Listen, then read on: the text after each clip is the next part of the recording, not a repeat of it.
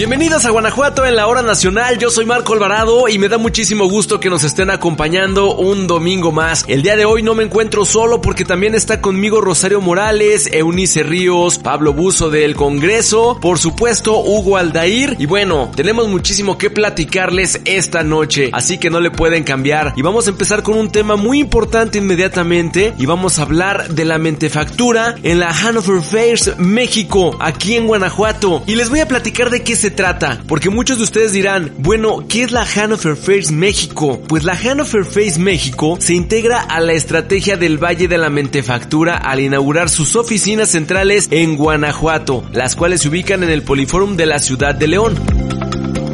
La decisión es un tema de orgullo porque es una expresión de la confianza que dicha institución tiene en nuestro estado. Con ello, apuestan a la industria 4.0 al pasar de la manufactura a la mentefactura, desarrollando la innovación, el capital humano y más tecnología. Eso es la Hanover Fairs México. El director general de Hanover Face, Ben Rode, resaltó que el mejor destino para ubicar sus oficinas es, sin duda, Guanajuato, tanto por su fortaleza industrial como por su privilegiada ubicación geográfica e instalaciones para la industria de turismo de reuniones. Esto hizo que sus oficinas se mudaran de la capital del país a la capital de la mentefactura, pues es importante estar cerca del epicentro de la industria 4.0 a nivel nacional. Además, dijo, será un detonante para consolidar a León como epicentro de los negocios y de eventos internacionales en México y América Latina. De esta forma, trabajaremos juntos en favor de la economía del conocimiento, el turismo de negocios y la innovación tecnológica. En Guanajuato existe la convicción de que la tecnología y la innovación no son únicamente para las grandes empresas. Ambas herramientas deben ser elementos de aplicación 360 útiles para mejorar la vida de todas y todos.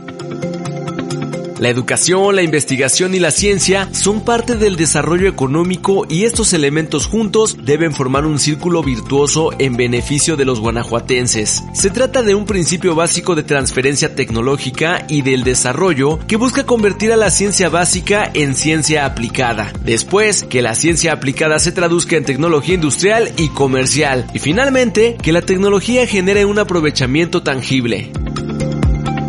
Esa es la forma de conectar la educación y la investigación con el desarrollo. Recordemos que el Valle de la Mentefactura es una política pública sólida que le permitirá a Guanajuato llegar al siguiente nivel. Es el lugar para que los sueños, aspiraciones y anhelos de superación se conviertan en realidad. Y eso justamente es lo que se está haciendo en Guanajuato. Y así damos comienzo a este programa que seguramente les va a encantar porque tenemos mucho más para compartir con todos ustedes. Yo soy Marco Alvarado, bienvenido Bienvenidos a Guanajuato en la hora nacional. Guanajuato en la hora nacional.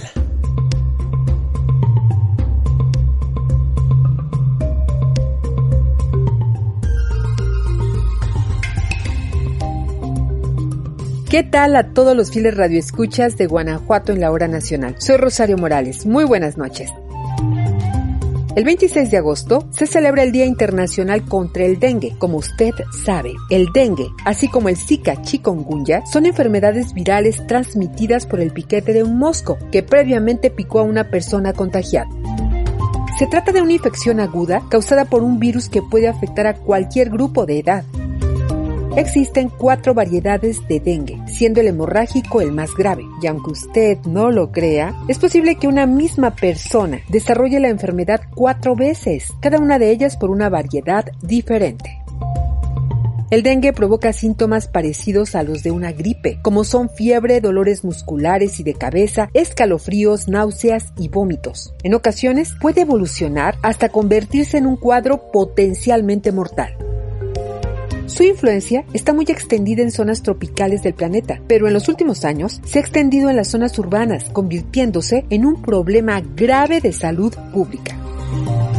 En la actualidad, casi la mitad de la población mundial tiene riesgo de contraerlo. Cada año se producen más de 390 millones de casos, de los cuales 500 mil corresponden a la variedad más grave, el dengue hemorrágico, que causa unas 25 mil muertes.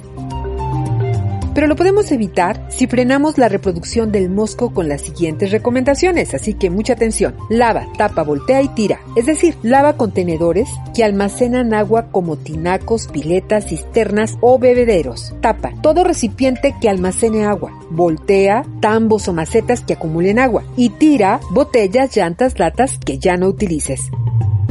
Además, usa repelente de insectos, prendas de manga larga, pabellones en las camas y mosquiteros en puertas y ventanas.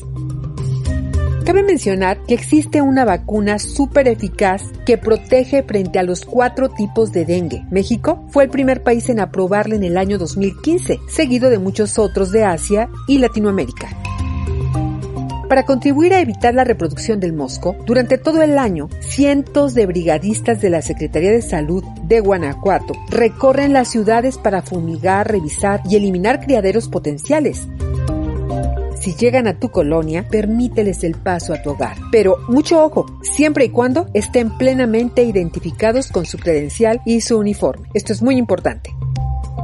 Este 26 de agosto, Día Internacional contra el Dengue, le recomendamos que en el caso de que se presente algún síntoma, acuda inmediatamente a su unidad de salud más cercana. Un médico le otorgará el tratamiento adecuado. 26 de agosto, Día Internacional contra el Dengue. Tengámoslo presente. Guanajuato en la hora nacional. Guanajuato en la hora nacional. Muy buenas noches, amigas y amigos de Guanajuato en la hora nacional. Durante el proceso de consumación de la independencia de México, se suscribieron documentos que declaraban la total autonomía de la Nueva España y el consolidar el gran esfuerzo por conciliar los diversos intereses políticos. Los tratados de Córdoba firmados el día 24 de agosto de 1821 por el jefe superior de la Nueva España, Juan O'Donoju, y Agustín de Iturbide, comandante del ejército trigarante, ratificaron lo planteado en el plan de Iguala, es decir, se reconocieron los territorios que pertenecieron anteriormente a la monarquía y se instauró una nación soberana e independiente como imperio mexicano. El nombramiento de Juan O'Donoju como capitán general de la Nueva España en sustitución del virrey Apodaca ante el debacle del dominio imperial suponía establecer un nuevo frente de lucha ante la avanzada del ejército trigarante, un conflicto que se había prolongado por 11 años y la idea era ofrecer una solución oportuna al conflicto. Por parte de la península se desestimó cualquier acuerdo. O'Donoju, por su parte, se inclinaba hacia ideas más liberales. Paradójicamente, el vínculo entre el naciente imperio mexicano y España no se rompería del todo, ya que en la nueva estructura política del gobierno estipulaba el establecer una monarquía constitucional y se estableció en el artículo tercero el ofrecer el trono del imperio mexicano a Fernando VII y en caso de que la respuesta resultara negativa, cualquier integrante de la Casa de Borbón sería apto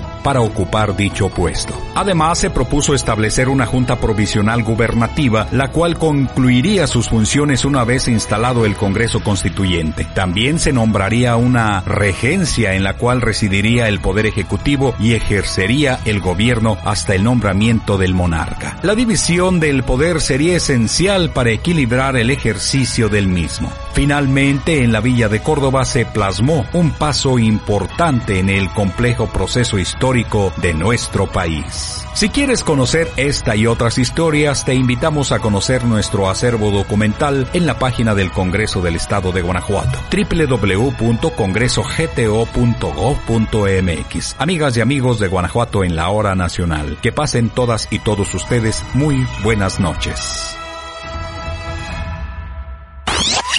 Guanajuato en la hora nacional.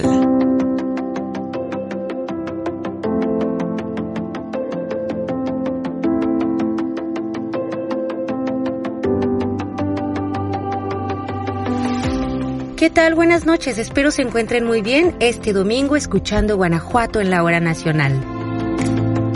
Día Mundial del Donante de Sangre. Este día se celebra con el objetivo de agradecer a los donadores voluntarios y crear conciencia entre la población de la necesidad de sumarse a esta causa para garantizar la calidad, seguridad y disponibilidad del vital líquido y sus productos. La transfusión sanguínea es un procedimiento mediante el cual se pasa cierta cantidad de sangre de un individuo a otro y contribuye a mejorar los niveles de hemoglobina en el paciente enfermo. Posibilita las intervenciones médicas y quirúrgicas complejas y tiene una función importante en la atención materno-infantil, el embarazo y las emergencias a los desastres naturales o causados por el hombre. La elección de este día no es casual. El 14 de junio de 1868 nació en Viena Karl Steiner, patólogo y biólogo conocido por descubrir y tipificar los grupos sanguíneos A, B y O la razón por la que las personas declaran no donar sangre es porque nadie se lo ha pedido o por falta de información. Los donadores son importantes debido a que la sangre es un tejido irreemplazable que no se puede fabricar, pero conseguirla es mediante la donación voluntaria de personas solidarias. Además, tiene fecha de caducidad, de ahí la necesidad de que la donación sea un acto continuo, pues unas grandes reservas de forma puntual no garantizan la cobertura de manera habitual. Sangre se destina al tratamiento de distintos tipos de cáncer, en enfermedades que producen anemia, en actos médicos como trasplantes de órganos e intervenciones quirúrgicas e igualmente ante accidentes, hemorragias y quemaduras. El estado de Guanajuato cuenta con una infraestructura que garantiza el abasto de componentes sanguíneos para los pacientes y se mantiene en el primer lugar nacional en donación de sangre por tener la mayor cantidad de donadores y contar con los estándares de calidad. La campaña para captar sangre es permanente, lo que ha ayudado a que las personas se acerquen al Centro Estatal de Medicina Transfusional y decidan hacerlo para promover la donación voluntaria en el año 2019, se realizaron 71 campañas donde se captaron 2.780 donantes y se obtuvieron 6.950 componentes sanguíneos que beneficiaron a 5.852 pacientes en todo el estado.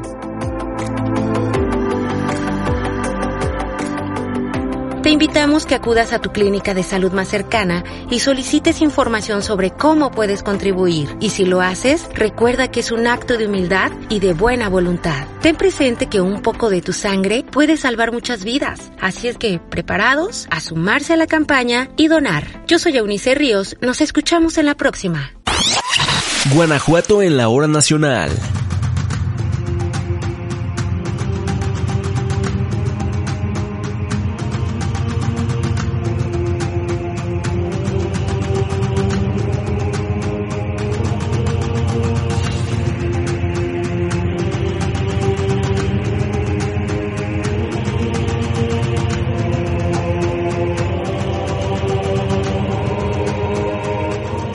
¿Qué tal amigas y amigos? Un domingo más acompañándoles para traerles temas muy interesantes aquí en su programa, Guanajuato en la hora nacional. Yo soy Hugo Aldair y esta noche recordaremos al general Cándido Navarro Serrano, quien murió el 27 de agosto de 1913. Fue un destacado militar mexicano y maestro de educación primaria, que participó en la Revolución Mexicana. Nació en la aldea Comunidad de Silao, Guanajuato, el 2 de febrero de 1871. Sus padres fueron Juan Navarro y Damasa Serrano, que gozaban de una situación económica solvente realizó sus primeros estudios en su pueblo natal y los continuó en la Escuela Práctica de Guanajuato. Cursó la carrera de profesor de educación primaria en el Instituto Metodista de Puebla. En la Ciudad de México, Cándido Navarro trabajó como maestro en algunas poblaciones aledañas y llegó a ser director de la Escuela Santa Bárbara de Azcapotzalco. En 1907 comenzó su oposición al presidente Porfirio Díaz y al año siguiente fundó el Club Demócrata Guadalupe Victoria. Fue miembro fundador del Partido Nacionalista Democrático y se relacionó con otros directivos del Centro Antireeleccionista de México para unificarlos. Debido a sus ideales y por su actuación en las elecciones para presidente municipal del ayuntamiento, fue destituido como director escolar en 1909. Sin embargo, poco después fundó la Escuela Educativa Popular Independiente, en la que pudo desenvolverse como maestro progresista e implantar modernos métodos de enseñanza. El 20 de noviembre de 1910 respondió al llamado del Plan de San Luis. Se trasladó a Guanajuato, reclutó elementos y se levantó en armas. En febrero de 1911 combatió en el Mineral de la Purísima y en la Luz, obteniendo por aclamación del pueblo el grado de general, que más tarde le fue ratificado por Francisco y Madero. Una vez firmados los tratados de Ciudad Juárez, licenció a sus tropas. En agosto, fue postulado candidato al gobierno de su estado por el Partido Nacionalista Democrático e inició su campaña criticando a Madero por su pacto con las fuerzas vencidas y la tibieza de sus actos, lo que consideró una debilidad fue perseguido y recluido a la penitenciaría de la Ciudad de México por considerársele implicado en una rebelión a favor de los Vázquez Gómez, hasta mayo de 1913, cuando el régimen huertista lo liberó bajo caución junio de ese año, logró escabullirse de la ciudad para unirse a las fuerzas de Emiliano Zapata, quien lo envió al Bajío, siendo escoltado por Francisco Pacheco hasta Guanajuato. Sufrieron varias derrotas en el camino, por lo que Pacheco lo abandonó a su suerte. Algunos historiadores afirman que murió en Yuriria el 27 de agosto de 1913, combatiendo contra el federal Samuel García Cuellar. No cabe duda que el general Cándido Navarro fue un líder revolucionario, convencido de sus ideales demócratas y un maestro ejemplar de su época. Por su destacada labor, hoy muchos centros escolares llevan su nombre.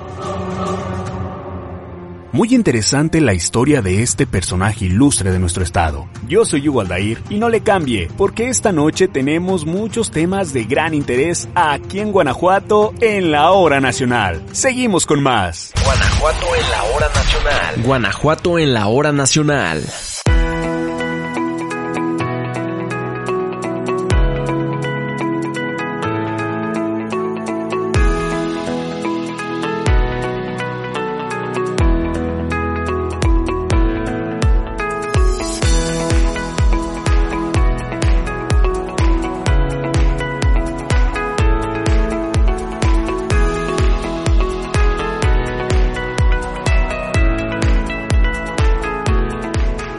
Me da mucho gusto compartir con ustedes la siguiente información para hablar de esas personas tan especiales que entre sus arrugas se encuentra la certeza de haber vivido una vida nutrida de amor, como la sabiduría y el deseo de regalar felicidad, haciendo de nuestras vidas una maravillosa aventura.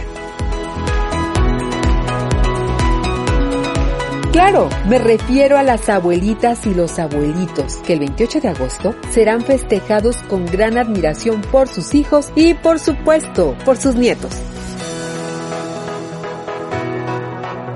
La fiesta de los abuelos es un día especial para nuestros corazones y quisiera darles las gracias a todas las abuelitas, a los abuelitos, por todo lo que hacen o han hecho por nosotros. Recordemos que muchas veces son una ayuda irreemplazable para los padres que trabajan y representan una figura moral de resistencia, de tolerancia, paciencia y la base de los valores de nuestras familias. Antes de continuar con los elogios, permítame decirle que el Día del Adulto Mayor es una fecha establecida por la ONU para reconocer el valor de las personas de la tercera edad y sensibilizar a la población sobre la importancia de proteger y hacer valer sus derechos y los problemas a los que se enfrentan. Por ello, declara el primero de octubre como el Día Internacional de las Personas de Edad y fue celebrada por primera vez en el año de 1991. La ONU considera como adulto mayor a toda persona de 60 años o más y según el INEGI, en México representan casi el 17% de la población. Gracias a las mejoras en las políticas de salud, así como avances en la ciencia y medicina, la esperanza de vida ha aumentado mucho. Esto significa que cada día hay más adultos mayores. Se estima que entre el 2015 y 2030 el número crecerá un 55%, llegando incluso en algunos países a ser más del doble que el número de niños para el 2050. Por eso es importante asegurar la atención de sus necesidades y el cumplimiento de los derechos de una población en aumento. En México celebramos a nuestros abuelitos, a nuestras abuelitas, el 28 de agosto, en medio de abrazos, besos y mucha felicidad.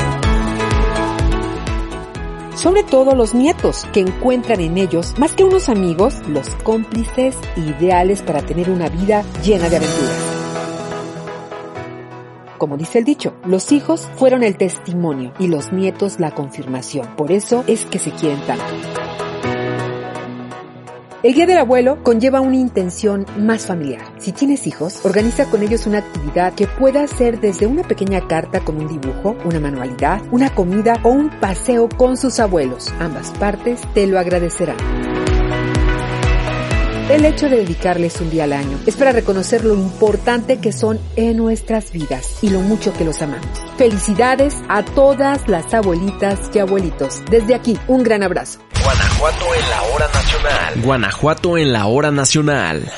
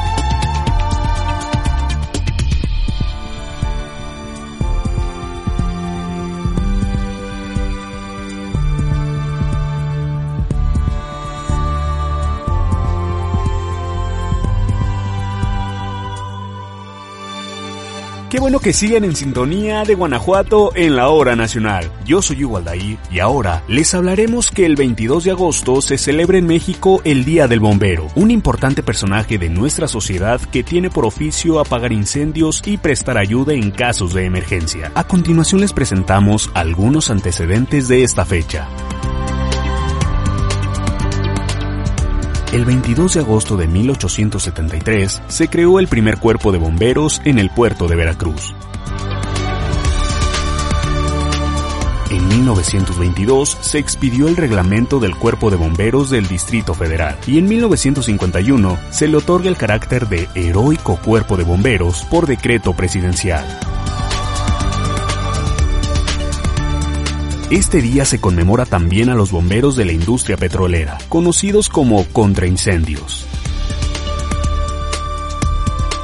Además de su actividad principal que es combatir el fuego, estos hombres se dedican a la atención de incidentes con materiales peligrosos, manejo y control de derrames y desastres químicos, salvamento de personas, rescate en montaña, trabajo de altura y apoyo en accidentes de tráfico, entre otras.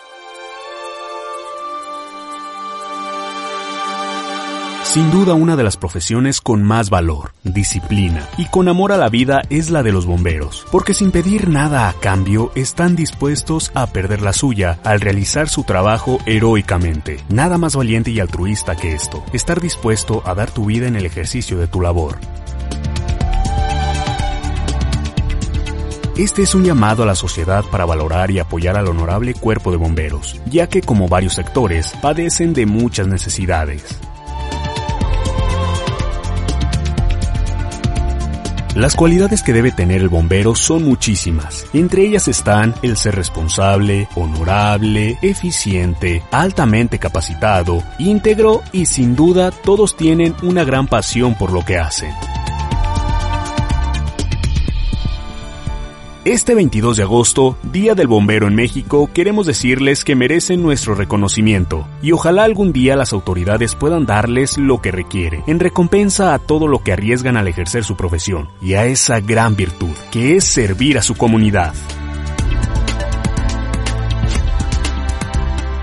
Así es que si ustedes tienen algún amigo, familiar, conocido que se dedica a esta noble profesión, hay que felicitarlos y hacerles saber que tienen un respeto ganado. Estoy seguro que esa persona agradecerá ese gesto. Les mandamos un fuerte abrazo. Yo soy Hugo Aldair y no lo olvide, la próxima semana tenemos una cita para traerles más temas de gran interés aquí en su programa, Guanajuato en la hora nacional. Que tengan una excelente noche.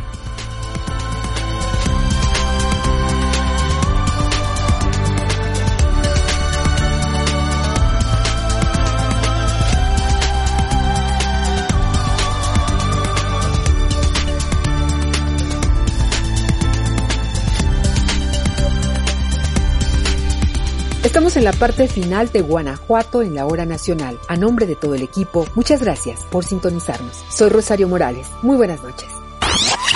Guanajuato en la hora nacional.